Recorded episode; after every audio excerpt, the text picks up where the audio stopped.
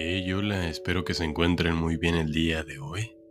El día de hoy me encuentro bastante bien y estoy aquí de vuelta nuevamente para narrar un nuevo capítulo de este grandioso libro, El arte de la seducción, del autor Robert Gruening. En el pasado capítulo estuvimos viendo cómo escoger a tu víctima. En este capítulo veremos cómo crear una falsa sensación de seguridad, acercándonos indirectamente. Comencemos.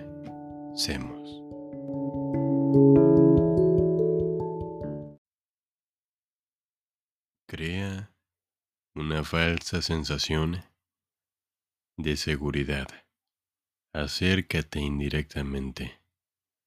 Si al principio eres demasiado directo o directa, corres el riesgo de causar una resistencia que nunca cederá. Al comenzar no debe haber nada seductor en tu actitud. La seducción ha de iniciarse desde un ángulo indirectamente para que el objetivo se percate de ti en forma gradual. Ronda la periferia de la vida en tu blanco, aproxímate a través de un tercero, o finge cultivar una relación en cierto modo neutral, pasando poco a poco de amigo a amante. Trama un encuentro casual, como si tu blanco y tú estuvieran destinados a conocerse. Nada es más seductor que una sensación de destino. Haz que el objetivo se sienta seguro y luego ataca.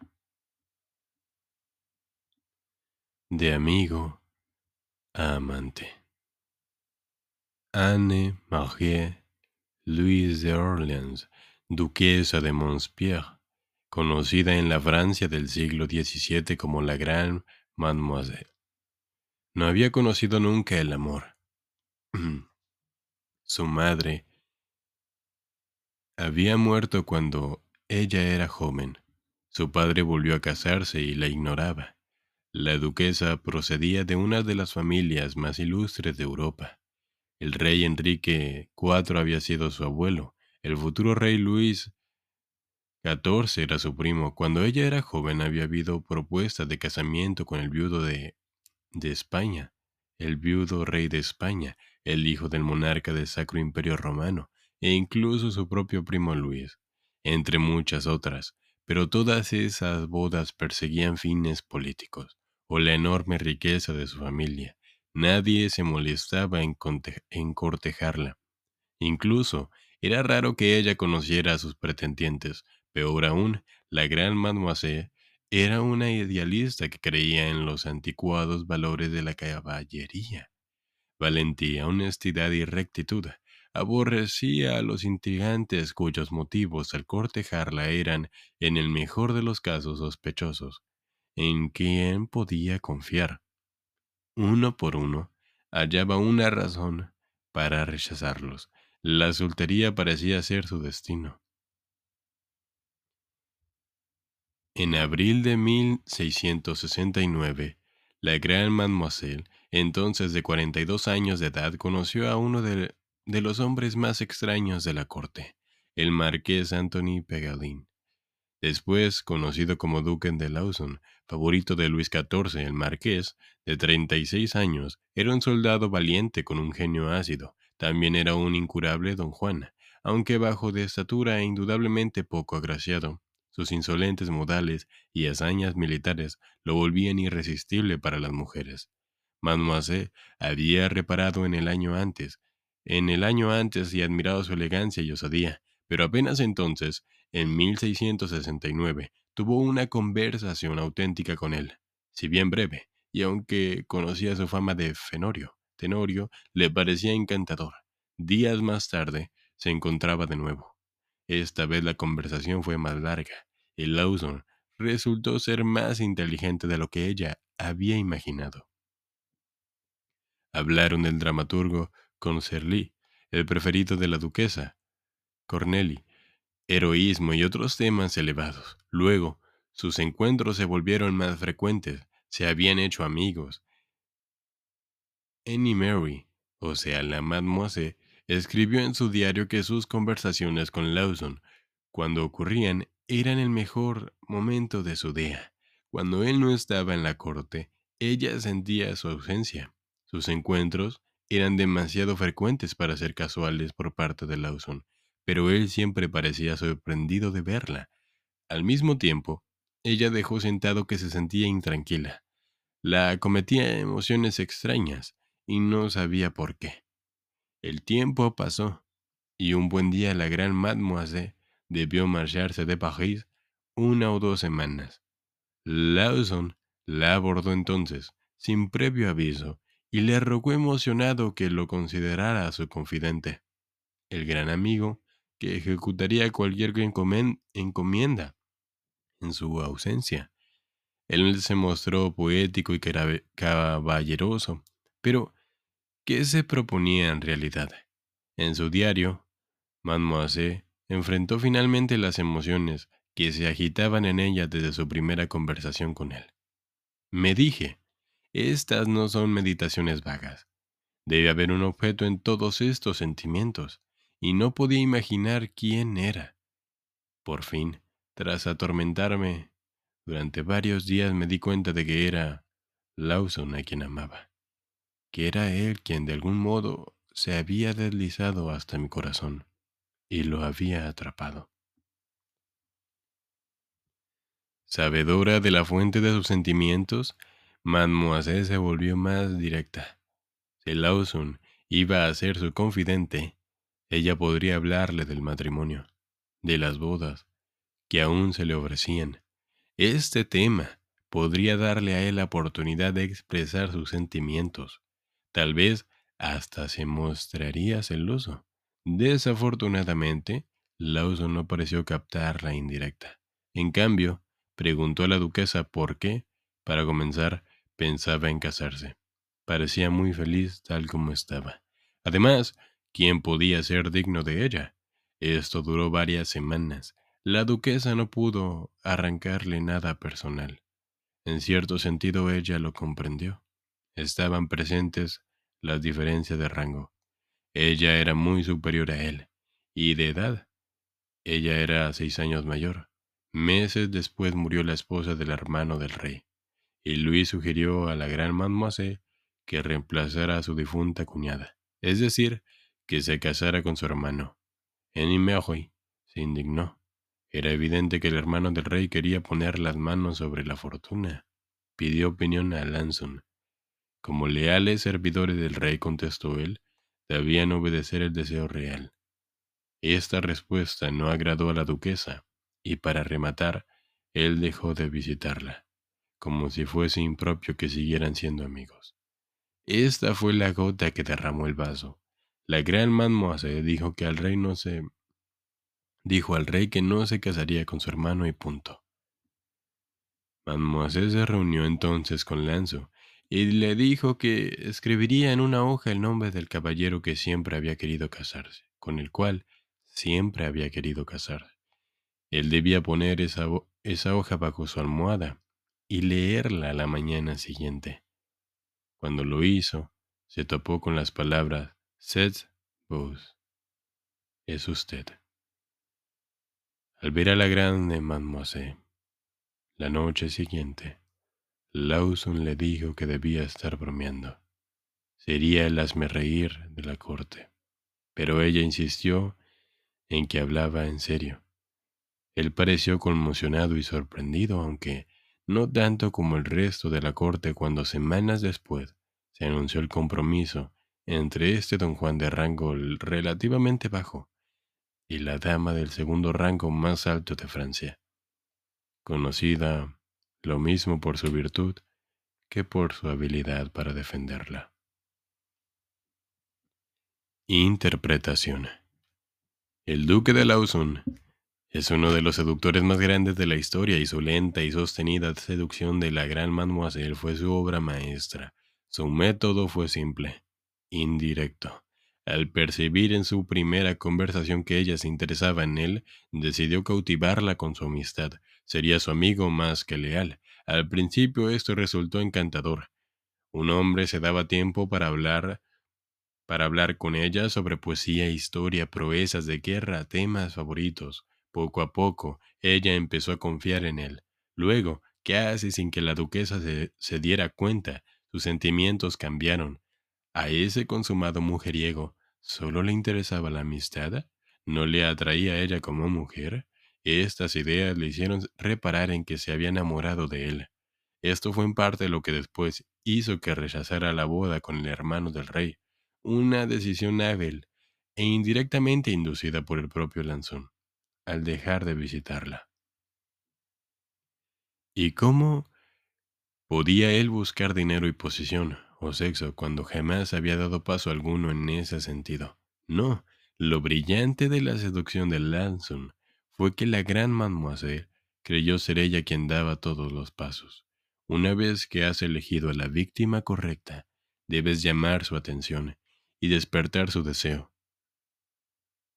Pasar de la amistad al amor puede surtir el efecto sin delatar la maniobra. Primero, tus conversaciones amistosas con tu objetivo te darán valiosa información sobre su carácter, gustos, debilidades, anhelos infantiles que rigen su comportamiento adulto. Lawson, por ejemplo, pudo adaptarse inteligentemente a los gustos de Annie Mary una vez que la estudió de cerca. Segundo, al pasar tiempo con tu blanco, puedes hacer que se sienta a gusto contigo, creyendo que solo te interesan sus ideas, compañía, moderará su resistencia, disipando la usual tensión entre los sexos, entonces será vulnerable, porque tu amistad con él habrá abierto la puerta dorada a su cuerpo, o sea, hace su mente. Llegando a ese punto, todo comentario casual, todo leve contacto físico incitará una idea distinta que lo tomará por sorpresa. Quizá podría haber algo entre ustedes. Una vez motivada esa sensación, tu objetivo se preguntará por qué no has dado el paso y tomará la iniciativa, disfrutando de la ilusión de que es él quien está al mando. No hay nada más efectivo en la seducción que hacer creer seductor al seducido. Claves para la seducción. Lo que buscas como seductor es la capacidad de dirigir a los demás a donde tú quieres, pero este juego es peligroso. En cuanto ellos sospechen que actúan bajo tu influencia, te guardarán rencor. Somos criaturas que no soportan sentir que obedecen a una voluntad ajena. Si tus objetivos lo descubrieran, tarde o temprano, se volverán contra ti. Pero, ¿y si pudieras lograr que hagan lo que quieres sin darse cuenta? Si creyeran estar al mando, este es el poder del método indirecto, y ningún seductor puede obrar su magia sin él. El primer paso por, por dominar es simple. Una vez que hayas elegido a la persona correcta, debes hacer que el objetivo venga a ti. Si en las etapas iniciales logras hacerle creer que es él quien realiza el primer acercamiento, has ganado el juego. No habrá rencor, contrarreacción perversa ni paranoia. Conseguir que tu objetivo venga a ti implica concederle espacio. Esto puede alcanzarse de manera de varias maneras. Puedes rondar la periferia de su existencia para que te vean diferentes lugares sin que te acerques nunca a él. De esta forma, llamará su atención, y si él quiere atravesar el puente tendrá que llegar hasta ti. Puedes hacerle creer Puedes hacerle o hacerte creer su amigo como lo fue Lawson de la gran mademoiselle y aproximarte cada vez más, aunque manteniendo siempre la distancia apropiada entre amigos del sexo opuesto. También puedes jugar al gato y al ratón con él, primero pareciendo interesado y retrocediendo después, para incitarlo activamente a que te siga tu telaraña. Hagas lo que hagas, y cualquiera que sea el tipo de seducción que practiques, evita, evita a toda cosa la tendencia natural a hostigar a tu blanco. No cometas el error de creer que perderá interés a menos que lo presiones, o que un torrente de atención le agradará. Demasiada atención prematura en realidad solo sugerirá inseguridad. y causará dudas sobre tus motivos. Peor todavía, no dará a tu objetivo margen para imaginar. Da un paso atrás, permite que las ideas que suscitas lleguen a él como si fueran propias. Esto es doblemente importante si tratas con alguien que ejerce un profundo efecto en ti. En realidad nunca podremos entender al sexo opuesto. Siempre será un misterio para nosotros, y este misterio aporta la deliciosa tensión de la seducción, pero también es fuente de la inquietud. Freud se hizo la célebre pregunta de qué es lo que en verdad quieren las mujeres. Incluso para el pensador más perspicaz de la psicología, el sexo opuesto era un territorio desconocido. Tanto en los hombres como en las mujeres existen arraigadas sensaciones de temor y ansiedad en la relación con el sexo opuesto. En las etapas iniciales de la seducción entonces, debes hallar la manera de aplacar toda sensación de desconfianza que la otra persona puede experimentar. Sentir temor y peligro puede agudizar más tarde la seducción, pero si provocas esas emociones en las primeras etapas, lo más probable es que ahuyentes a tu víctima. Establece una distancia neutral, aparenta ser inofensivo, y te darás margen de maniobra. Casanova cultivó una leve feminidad en su carácter, interés en la ropa, teatro, asuntos domésticos, que las jóvenes consideraban reconfortante. La cortesana del Renacimiento, Tulia de, de Aragona, quien hizo amistad en los grandes pensadores y poetas de su época. Hablaba de literatura y filosofía, de todo menos del tocador, y de todo menos de dinero que también era su meta. Johannes, el narrador del diario de un seductor, de Soren Kierkegaard, sigue a su objetivo, Cordelia, a la distancia. Cuando sus caminos se cruzan es cortés y aparentemente tímido. Cuando Cordelia llega a conocerlo no la asusta. De hecho, él es tan inofensivo que ella empieza a desear que lo sea menos. Duque Ellington el gran jazzista y consumado seductor deslumbraba inicialmente a las damas con su buena apariencia, ropa elegante y carisma, pero una vez a solas con una mujer, retrocedía un poco y se volvía excesivamente cortés, ocupándose solo de cosas insignificantes. La conversación banal puede ser una táctica brillante, hipnótica al objetivo.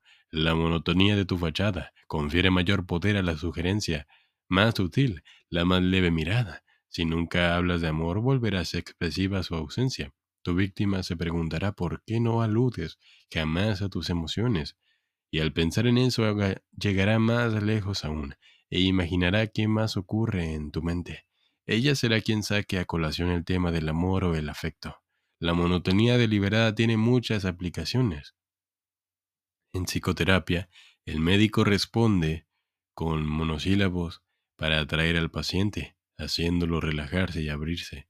En negociaciones internacionales, Henry Kissinger abrumaba a los diplomáticos con detalles fastidiosos y luego hacía audaces demandas. Al inicio de la seducción, las palabras monocromas. Las palabras monocromas suelen ser más eficaces para que las vívidas, y el objetivo se desconecta, te mira cara a cara, empieza a imaginar, fantasea y cae bajo tu hechizo. Llegar a tus objetivos a través de otras personas es muy eficaz. Infíltrate en su círculo. Dejará, dejarás de ser un extraño. Antes de dar un paso, o un solo paso, el conde de Gramont, seductor del siglo XVII, entablaba amistad con la recamarera, ayuda de cámara, un amigo e incluso un amante de su blanco. De este modo, podía reunir información, y buscar la manera de acercarse a él en forma inofensiva.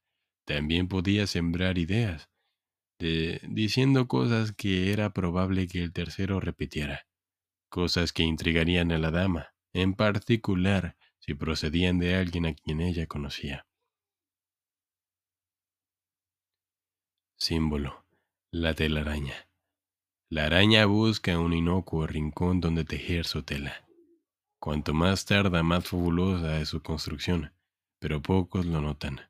Sus tenues hilos son casi invisibles. La araña no tiene que cazar para comer, ni siquiera moverse.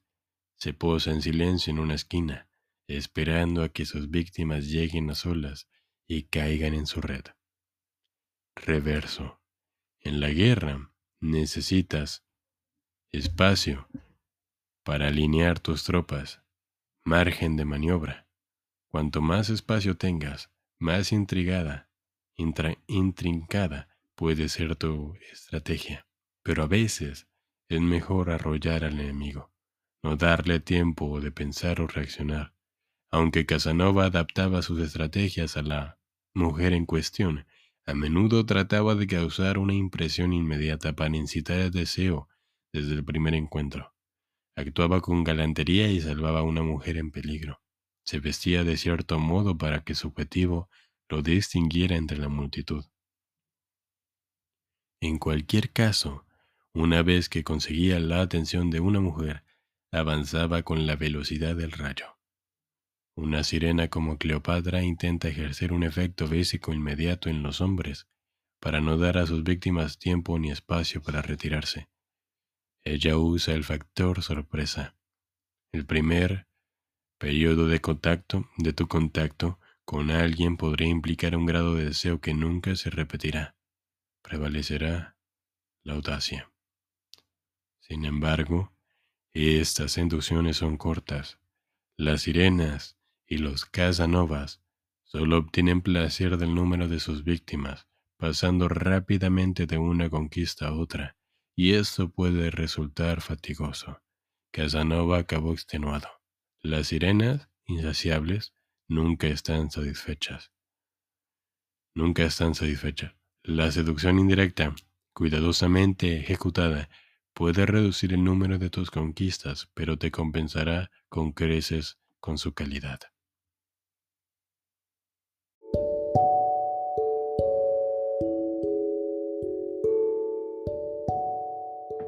Y viene. Hemos acabado este nuevo capítulo de este grandioso libro, El arte de la seducción, del autor Robert Greene. Espero que les haya gustado. De ser así, les invito a que me sigan donde quiera que me estén escuchando. Sería de gran ayuda para mí. Bien, que tengan un bonito día y una buena vida. Hasta pronto.